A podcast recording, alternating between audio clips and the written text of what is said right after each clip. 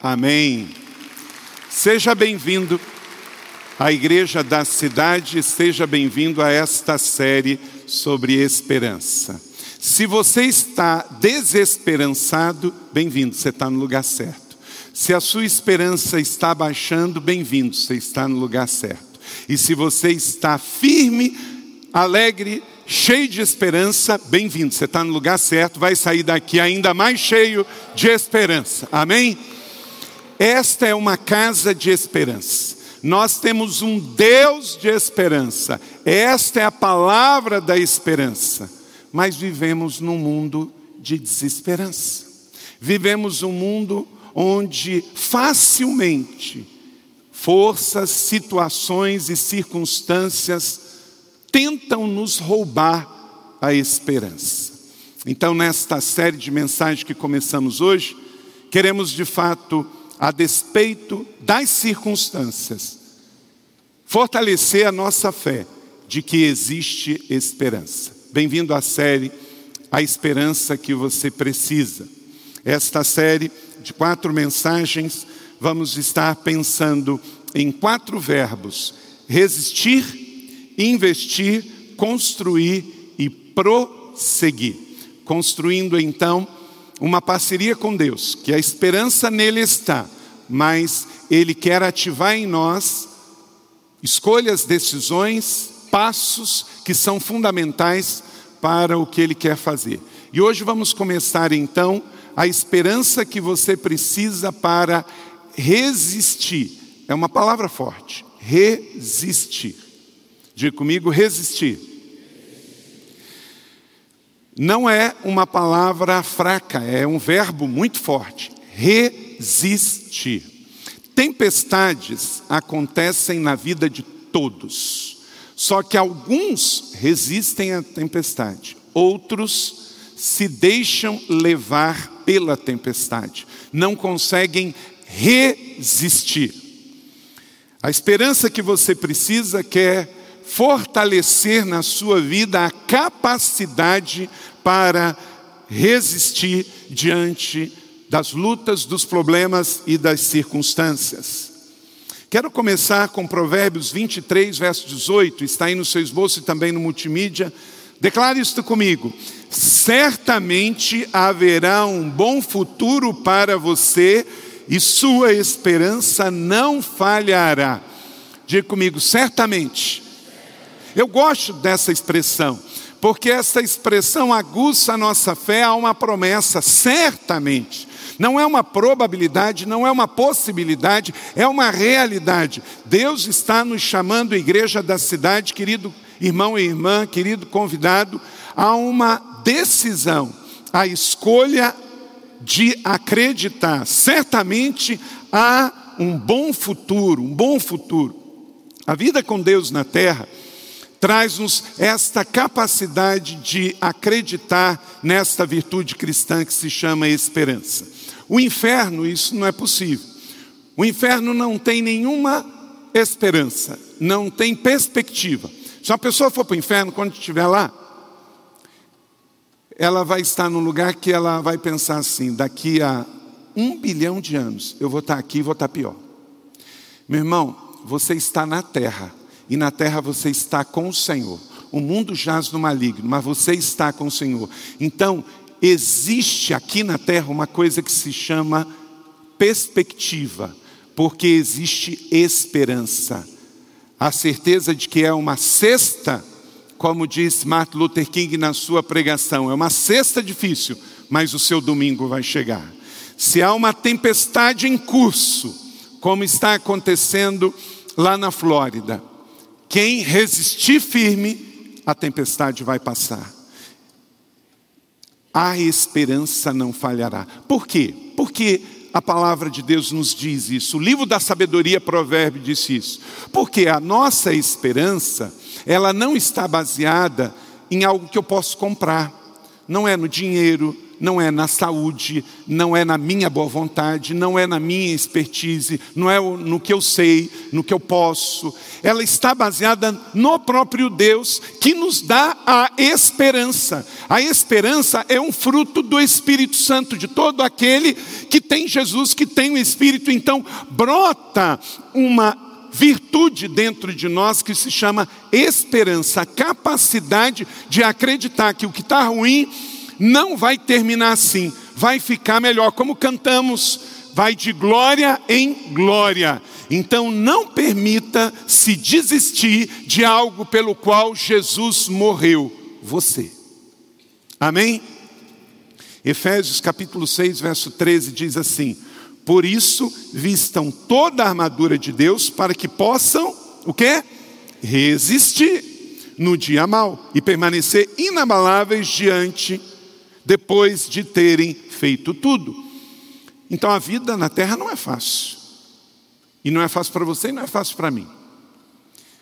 Às vezes somos tentados a achar que quando estamos no meio do olho do furacão e da tempestade, que Deus nos abandonou e que aquilo não tem mais fim.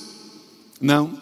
Quer ver? Vou alinhar você com a realidade de quase todos que estão aqui. Quem aqui já perdeu uma pessoa muito amada, passou pelo luto recentemente. Levanta a mão. Olha quantas pessoas. Quantas pessoas aqui já foram injustamente processado, criticado, é, falaram mal de você, de algo que você não fez. Você foi injustiçado. Levanta a mão. Ok? Quantos aqui passaram por decepções na sua própria família, na sua própria família, ou de pessoas que você não esperava. Está vendo? Então você não está só, irmão. Agora, você pode se vitimizar e achar, só você perdeu alguém que ama, só você passou por uma injustiça e só você passou por uma decepção. Queridos, é infelizmente, natural nesse mundo. Perdas, injustiças e decepções. Porque nós estamos no mundo e não numa bolha. Você está no mundo que Jesus diz que jaz no maligno. Então, o diabo vai também trabalhar para que você tenha perdas, injustiças e decepções. Você é humano. Muitas injustiças e muitas decepções que eu tive e que você teve, nós mesmos causamos. E às vezes é fácil a gente projetar nos outros. Às vezes, se eu tivesse ficado calado, eu tinha evitado algumas coisas. Às vezes, se eu não tivesse ido a algum lugar que eu insisti em ir, eu poderia ter ficado sem aquela. Então, nós estamos num mundo que tem circunstâncias, tem causa e efeito. Então tem coisas que fazem contra o Carlito, mas tem coisas que o Carlito também se envolve e acaba sofrendo efeitos colaterais, também pelas minhas palavras, também pelas minhas escolhas, também pelas minhas decisões. Quem já passou por aquela situação assim? Ah, se eu tivesse ficado quieto, levanta a mão. Não é? Então, meu irmão, não se vitimize. Saiba que vivemos num mundo de causa e efeito. O nosso cenário aqui, ó, tem árvores sem folhas e sem frutos.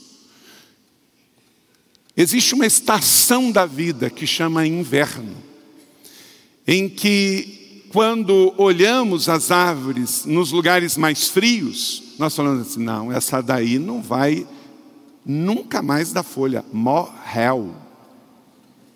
Não dá mais. Só que o que acontece? Passa o inverno e o que acontece? Vem brotos novos e depois vem flores e depois vem frutos. Só que o que acontece numa outra estação, num outro ciclo, cai tudo de novo. Cai por fraqueza da árvore? Não, porque Deus fez a árvore para não gastar energia à toa no inverno. ela se recolhe. Ela se recolhe. Porque se brotar no inverno, o inverno vai queimar o broto. Então brotar para quê? É melhor se recolher.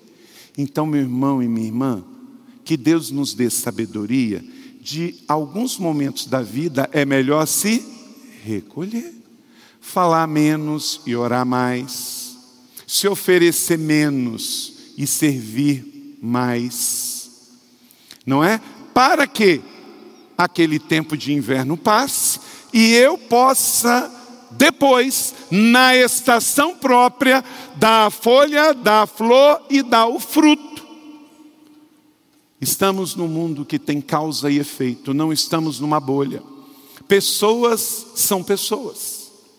E a outra coisa são as circunstâncias. Então, precisamos colocar nossa esperança em Deus, em Jesus, no Espírito Santo, na Sua palavra, que é mensagem de esperança, para que eu não pare quando uma situação for tramada pelo diabo para roubar a minha esperança. Eu não pare quando uma circunstância humana que envolve os outros ou eu mesmo venha me roubar a esperança. E eu não pare quando uma circunstância uma fatalidade, um problema aconteça, porque coisas boas acontecem com pessoas ruins, também não venha parar diante da situação de calamidade ou de fatalidade. Existe uma esperança, eu preciso dessa esperança. E o Senhor espera que eu me revista dele com toda a armadura, com todos os elementos lá de Efésios capítulo 6, para que eu possa resistir diante das situações, seja vindas pelo diabo, seja vindo por pessoas, humanos, eu ou outros, ou por circunstâncias e fatalidades, mas eu não vou parar, porque há um chamado, há um propósito, há uma vida para ser vivida. Então, vista-se da armadura de Deus e não se coloque como vítima, porque você não é. Você tem uma mente, você tem um coração, você tem um pulso pulsando, você tem neurônios trabalhando, hormônios trabalhando, sentidos físicos, você tem membros no seu corpo, você tem uma vida brilhante e tem também um espírito para herdar a vida eterna. Não pare enquanto Deus não diga para parar. Veja cinco princípios para que de fato você possa resistir e não perder a esperança. Você precisa de esperança para resistir às tentações do mal. Às tentações do mal. Sem esperança, você não vai conseguir resistir. O papel do diabo, o próprio nome diz, é tentador. Ele vai tentar. A Bíblia não diz que o diabo é o ganhador, ele é o tentador. Ele é igual a alguns times de futebol, só tenta, mas não consegue, não é? Ele é o tentador. A Bíblia nunca diz que o diabo é o ganhador, é o vencedor. Diz? Não, ele é tentador. Ele vem tentar matar, roubar e destruir. Ele tenta roubar a esperança. Mas Deus, Ele nos dá sempre pelo seu Espírito uma capacidade, tem sempre uma janela para que a gente possa resistir. Leia comigo, 1 Coríntios 10, 13. Não sobreveio a vocês tentação que fosse, não fosse comum aos homens. Deus é fiel. Ele não permitirá que vocês sejam tentados além do que possam suportar, mas quando for tentados, ele lhes providenciará um escape para que o possa suportar. Então, olha só, aqui está tudo no lugar. Todos os homens são tentados, está aqui. Não veio sobre a sua vida uma tentação que não veio sobre todos aqui. Todos são tentados nas áreas relacionais, na financeira, social, sexual, espiritual. Agora, também Deus não é o Deus só que permite a tentação, Ele também dá sempre uma válvula de escape. A gente tem que estar antenado a Ele. Às vezes é um atraso, às vezes é uma perda, às vezes é uma falta de energia, Alguma coisa acontece, se você estiver alinhado, se eu estiver alinhado, essa semana com Deus, num relacionamento pessoal de amor com Ele, toda vez que o diabo vier, e ele vai vir, Deus vai dar um meio da gente fugir. Vai chegar alguém, o telefone vai tocar. Se você estiver desassociado de Deus, cauterizado na sua mente, você segue em frente, mesmo tendo um apontamento, uma intervenção do céu. Mas se você estiver fugindo, das tentações do diabo, você vai perceber isso aqui é intervenção de Deus. Obrigado, Senhor. Já entendi, já entendi. Obrigado. Estou fora. Você não vai fechar negócio que te enrole. Toda vez que um cristão, cristão, que ama Jesus, que tem o Espírito Santo, fez um negócio que se enrolou, em algum momento ele não ouviu as intervenções de Deus. Se ouvisse, não teria entrado na tentação. E com isso, ter feito uma coisa que não deveria ter feito. Deus sempre. Sabe por quê? O texto diz: Ele é fi. Quem aqui acredita que Deus não mente? Levanta a mão. Então está escrito aqui: Deus é fiel, existe a tentação, mas também eu e você, essa semana e no mês que vem, toda vez que o tentador vier, antes Deus já chegou com uma possibilidade de eu distinguir que aquilo não é para mim, e aí eu sigo o apontamento do céu. Que Deus nos dê esse discernimento, essa sabedoria para pular fora de todo o laço do inimigo essa semana, em nome de Jesus. Fuja que é laço, fortaleça o seu espírito e você vai discernir e não vai se meter em rolo. Fatalidades acontecem, mas tem muito problema que nos envolvemos por causa de falta de discernimento. O laço está armado, tenha discernimento para fugir dele. Segundo, você precisa de esperança para resistir diante do desânimo. O desânimo, gente, é normal. O desânimo diante dos problemas. A gente pode ficar desanimado por uma questão física, gente. Física, às vezes, falta alguns nutrientes no nosso organismo. E a gente está desequilibrado na nossa química do organismo que Deus nos fez, no nosso corpo. Está faltando alguma vitamina, alguma proteína, está faltando sais, está faltando alguma composição. E aí, se você se sente muito desanimado, até fisicamente, você precisa rever como é que você está dormindo. Às vezes você não está dormindo, isso vai trazer falta durante o dia e você está se sentindo desanimado, e esse desânimo vem de falta de sono.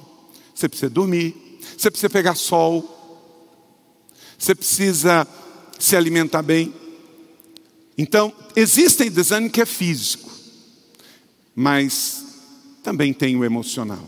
Às vezes a gente fica desanimado emocionalmente, mas não podemos jogar a toalha.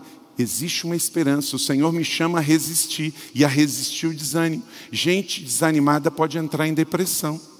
Gente desanimada que entra em depressão pode pensar em suicídio. Então, não dá para você brincar com isso. Você está desanimado, está sentindo desanimado? Isso, se for passageiro, ok. Porque um a cada dez pessoas aqui já se sentiram desanimados. Mas você não pode parar por causa do desânimo. O Senhor, Ele quer a cada manhã me renovar e te renovar. Mais uma vez, Paulo diz em 2 Coríntios 4, 8 e 9, leia comigo: De todos os lados somos pressionados, mas não desanimados. Ficamos até perplexos, mas não desesperados. Somos perseguidos, mas não abandonados. Até abatidos, mas não destruídos. A Bíblia é maravilhosa. O Espírito Santo é poderoso, coloca as coisas no devido lugar. Nós somos pressionados, a vida nos pressiona. Você é pressionado por resultado e às vezes você está cansado, está desanimado por causa da pressão pressão do seu trabalho, pressão do mercado. A moda pressiona a gente. Padrões de estética e de beleza pressionam as pessoas o tempo todo. Então, E a Bíblia está falando de todos os lados. É para frente, é para trás, do lado esquerdo, direito. Você está vivendo a vida na terra, você está sendo pressionado. Existe muita pressão para se viver nos dias de hoje. Tem pressão do tempo, tem pressão da expectativa dos outros, tem pressão do mundo, pressão do mercado, do trabalho. Então não dá para você simplesmente falar assim: ah, eu quero viver sem pressão. Não dá. Porque a vida é assim. Mas você pode saber que há algo que está maior do que essa pressão. Está nos dizendo que você vai ser pressionado, mas você não vai desanimar por isso. Você poderá ficar perplexo, mas nunca se sentir abandonado, desesperado, até perseguido. Mas você não vai abandonar. A esperança, os sonhos, quem tem promessa de Deus na sua vida? Um dia chegou alguém assim, ó, deixa eu explicar. Alguém chegou pessoalmente para você e lhe entregou, biblicamente, na coerência da Bíblia, uma palavra de sabedoria, de revelação, uma promessa que irá cumprir sobre a sua vida. Alguém lhe entregou, falou assim: ó, esta palavra o Senhor lhe entregou. Levante sua mão. Ok? Deus é fiel. Não permita que o seu cansaço, não permita que o desânimo, seja ele físico, emocional ou espiritual, faça você perder a perspectiva e a esperança desta palavra que foi entregue sobre a sua vida, porque Deus é fiel. Terceiro, o desespero diante das dores. Gente, só quem sente dor frequente sabe o que é ter muitas dores. E também, como o desânimo, ele tem emocional, físico e espiritual. A dor também, ela tem emocional, físico e espiritual. 1 Crônicas 4:10, Jabez orou para livrar-se das dores. Meu irmão, reaja. Se você está sentindo uma dor no seu coração, uma dor física, não perca a perspectiva, não perca a esperança, resista. E resista como? Entregando para Deus, orando. Leia comigo a oração de Jabez, que orou para Deus livrar das suas dores. Jabez orou ao Deus de Israel assim: Vamos lá? Abençoa-me e aumenta as minhas terras, que a tua mão esteja comigo, guardando de males e livrando de dores. E Deus atendeu o seu pedido. Meus irmãos, hoje, o ser humano é ser humano nos dias de Jabez e hoje também. Só que hoje a gente sente tantas dores que a gente toma um remedinho e passa, não é? Tem uma dor na perna, uma dor muscular, uma dor de cabeça, uma dor de dente, não é? Por quê? Deus já deu a capacidade ao homem para criar analgésico. Então, às vezes você está com uma dor de dente, você está com uma dor muscular, você está com uma dor de cabeça, você toma um analgésico e passa. Pensa naquele tempo que não tinha. Então, o que tinha eram as medicinais, mas não era tão prático de se ter quanto a gente pode hoje tirar do bolso um analgésico. Naquele tempo, sentir dor era mais comum do que hoje. E Jabez ora: Senhor, livra-me das dores. Mas eu acredito que ele não só orou para que Deus livrasse das suas dores físicas, ele era um homem de esperança e ele acreditava em Deus. Então ele ora: Senhor, me abençoe. Querido, quem perde a esperança para de orar. Quem perde a esperança se acostuma com a dor e nem pede mais para a dor ir embora, já se entrega à dor. Não se entregue à dor, porque a dor não é natural. Já pensou? Deus, na sua infinita glória, fez Adão e fez Eva e colocou dor na vida deles. Não, Deus não faz isso. A única dor que ele colocou e foi uma atitude de consequência do pecado e que diz no Gênesis foi o parto. Mas a dor não é uma coisa normal, como a morte também não é. Por isso que dói tanto perder alguém que amamos, porque não é algo normal. Então, tudo que não é normal, eu não posso jogar a toalha, eu não posso desistir. Então, aquilo que Deus falou com você, continue regando com fé, continue fazendo jejum, continue fazendo voto, continue acreditando. E se tinha pessoas junto com você que desistiram, continue você. Você entrou num propósito com o seu cônjuge, ele já desistiu, você continua. Deus vai fazer. Vai abençoar ele também, mesmo você tendo, ele tendo desistido. Então, você precisa de esperança para resistir o desespero da dor.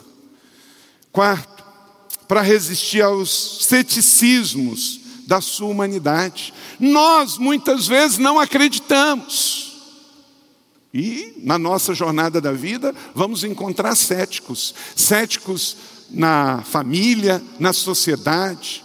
Eu estava em Brasília ontem e, como falei, estava orando lá e tinha dois irmãos de Brasília que estavam nos explicando como tudo é interessante que tem cristão evangélico que não acredita nada em atos proféticos e em alinhamento do céu na terra em questões como acabamos de falar aqui.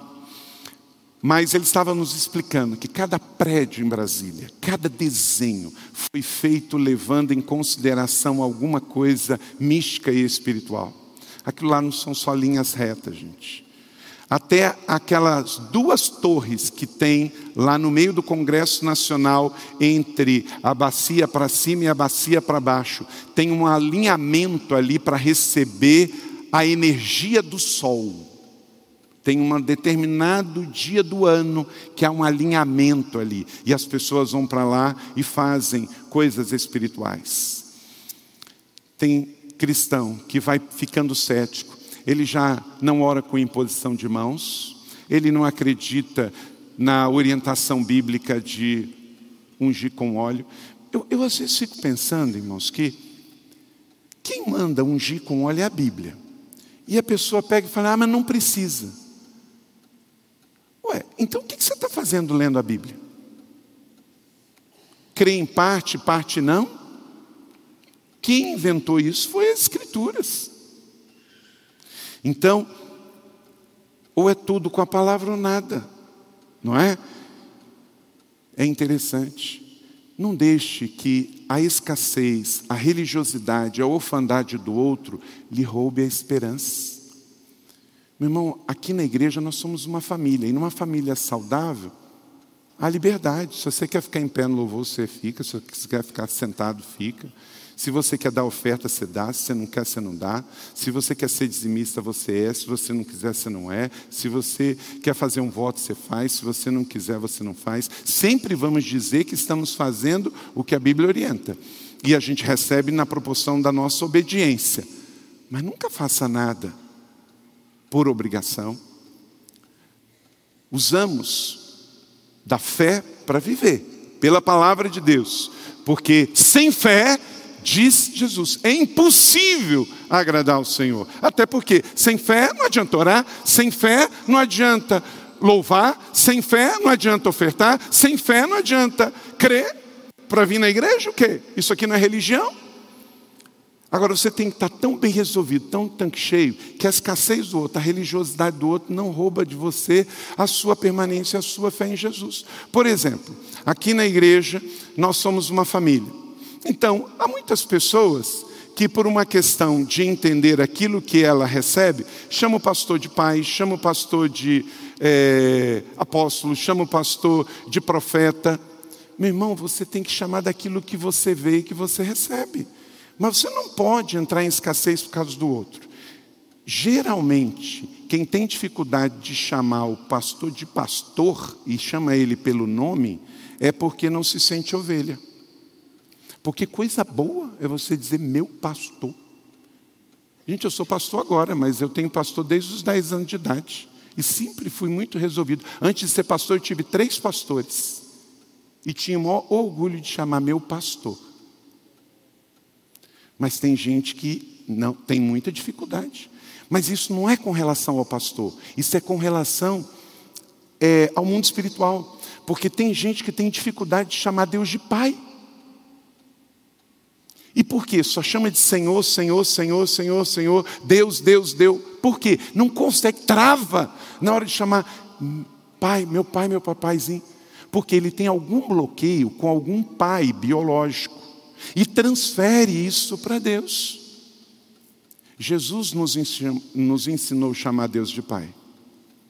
Eu já disse aqui, no Evangelho de Mateus, Marcos, Lucas e João, Jesus sempre chamou Deus de Pai só chamou Deus de Deus uma única vez, quando ele estava na cruz do Calvário, porque ele se sentiu órfão para que eu e você fôssemos adotados como filho. O resto, o pai, nós. O pai era dele, mas ele deu para nós. No momento que eu sou curado da minha orfandade, da minha religiosidade, eu chamo Deus de Senhor, sim, eu chamo Deus de Deus, mas eu não tenho nenhuma dificuldade de chamar meu pai. E da mesma maneira, e também acontece isso na igreja. Por exemplo, você sabe quem tem dificuldade de ofertar na igreja? Quem é avarento. Quem tem amor ao dinheiro. Então ele não dá, e, e ainda tem um problema. Ele acha ruim com quem dá. Chega a pessoa dizendo assim: Ó, oh, Deus falou comigo, eu peguei, dei uma oferta exponencial. Deus falou comigo, eu entreguei meu carro. Deus falou comigo, eu dei uma casa e não sei o quê. Aí o outro olha, seu bobo. Por quê? Porque ele nunca deu. A generosidade do outro ofende a dele. Aí o outro chega, nossa, mas eu fui tão abençoado hoje. Meu pai espiritual pregou uma palavra que abençoou meu coração. Aí o outro lado dele, quem? Não, meu, meu pai, meu, meu pastor. Ah, tá bom. Por que, que incomoda tanto? Porque ele está na escassez. Se ele tivesse na abundância, ele não se incomodava. Não é? Então, faz como aquela música, querido. Não importa o que vão pensar de mim, eu quero é Deus. Não espere que o mundo vai aplaudir você fazer um jejum, você fazer uma campanha. Ah, o que você está fazendo? Vai na igreja de novo? Eu vou. Nós estamos num mundo, gente, que o que é feio está ficando bonito. E o que é honrado e bonito está ficando feio. Chega hoje alguém e pede a bênção, o ambiente fica diferente. Porque a gente fala em honra, fala em bênção, você só fala nisso hoje na Bíblia e na igreja. Então, o que eu estou querendo ilustrar aqui é o seguinte, querido: há uma esperança, há uma palavra, foque-se nela, tenha um relacionamento com Deus, que você vai fazer as coisas para Deus, porque Deus está falando com você, e não porque você está na expectativa, na circunstância, no pensamento do que o outro vai achar, o que o outro vai sentir. Respeite as pessoas. Ame as pessoas, mas não seja dirigido pela impressão, expectativa e vontade das pessoas, senão você vai acabar insatisfeito.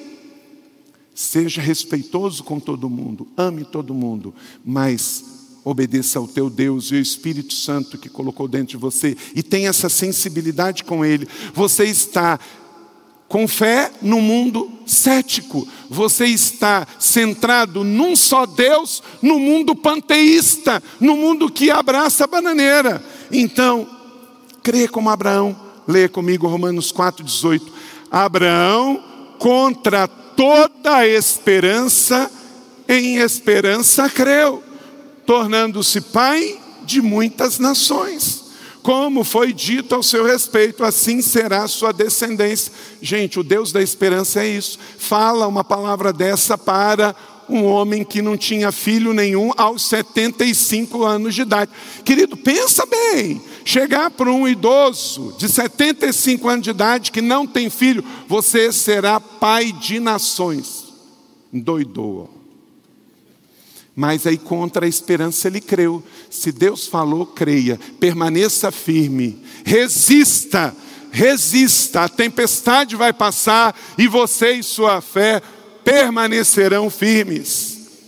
E se está faltando esta fé no mundo tão cético, Tiago 1,6 diz: Peça, porém, com fé, sem duvidar, pois aquele que duvida é semelhante à onda do mar, que é levada e agitada pelo vento.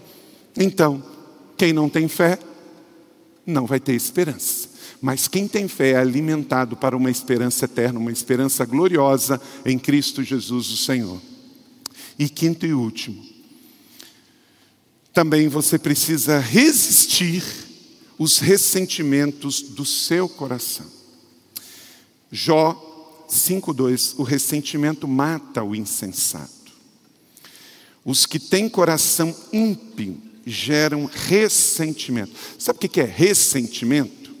Ressentimento é ficar remoendo o sentimento. Todo mundo aqui tem sentimentos. Por quê? Você está vivo. Você está aqui, você está vivo, você tem um coração, você sente. Diga assim: eu sinto, mas eu não preciso ressentir. Então, sentir é divino, ressentir é maligno. Então, ficar guardando ressentimento é como um boi que come o capim e ele fica remoendo. Então, ficar ressentindo ah, porque o que falou, o que pensou, o que disse. Aí sabe o que, que vai acontecer? A nossa carne vai estragando e o inimigo vai trabalhando, e eu vou perdendo a capacidade de resistir e vou perdendo a esperança. A esperança de que dias melhores virão, a esperança de que isso é realidade do mundo. Então, meu irmão e minha irmã, quero orar com você a oração de Romanos 15, 13, que fala de um Deus que não é um Deus qualquer, é o Deus da esperança. Leia comigo esta oração e eu convido você, a se tem uma Bíblia aí, grife esse texto. Grife esse texto. Dias atrás eu pude ler esse texto para o nosso presidente. Leia comigo. Que o Deus da esperança os encha de toda alegria e paz por sua confiança nele, para que vocês transbordem de esperança pelo poder do Espírito Santo. Aleluia! Você tem o Deus da esperança. Você não é filho do Deus pessimista, do Deus fatalista, do Deus que não acredita. Queridos, você está aqui porque Deus é esperança e ele acreditou em você. Você sabe que Jesus andou na terra e chamou doze homens, acreditou neles, mas teve um, um deles, que não foi aprendiz. Ele viu o mestre fazendo as coisas e ele não aprendeu. Judas. Judas perdeu a esperança. Sabe por quê? Judas perdeu a capacidade de aprender perdeu a capacidade de se arrepender, perdeu a esperança. Então, que esse Deus da esperança encha o seu tanque o seu coração e a sua mente de maneira tremenda hoje, que durante todos os dias dessa semana você se lembre desta palavra, e esta palavra, que é a palavra de Deus e não volta vazia. O Carlito aqui é só o carteiro, é só o profeta, o entregador da palavra. Ela vai preencher sua mente durante todos os dias dessa semana. Você vai ter uma mente cheia de esperança. De segunda até sábado, você vai estar pensando no Deus da esperança e vai encher encher você, que você vai transbordar para quem estiver do seu lado, para que você cheio também a esperança no Senhor chegue aonde você for, em nome de Jesus, essa semana, e todos os ladrões de esperança sejam calados em nome de Jesus, amém?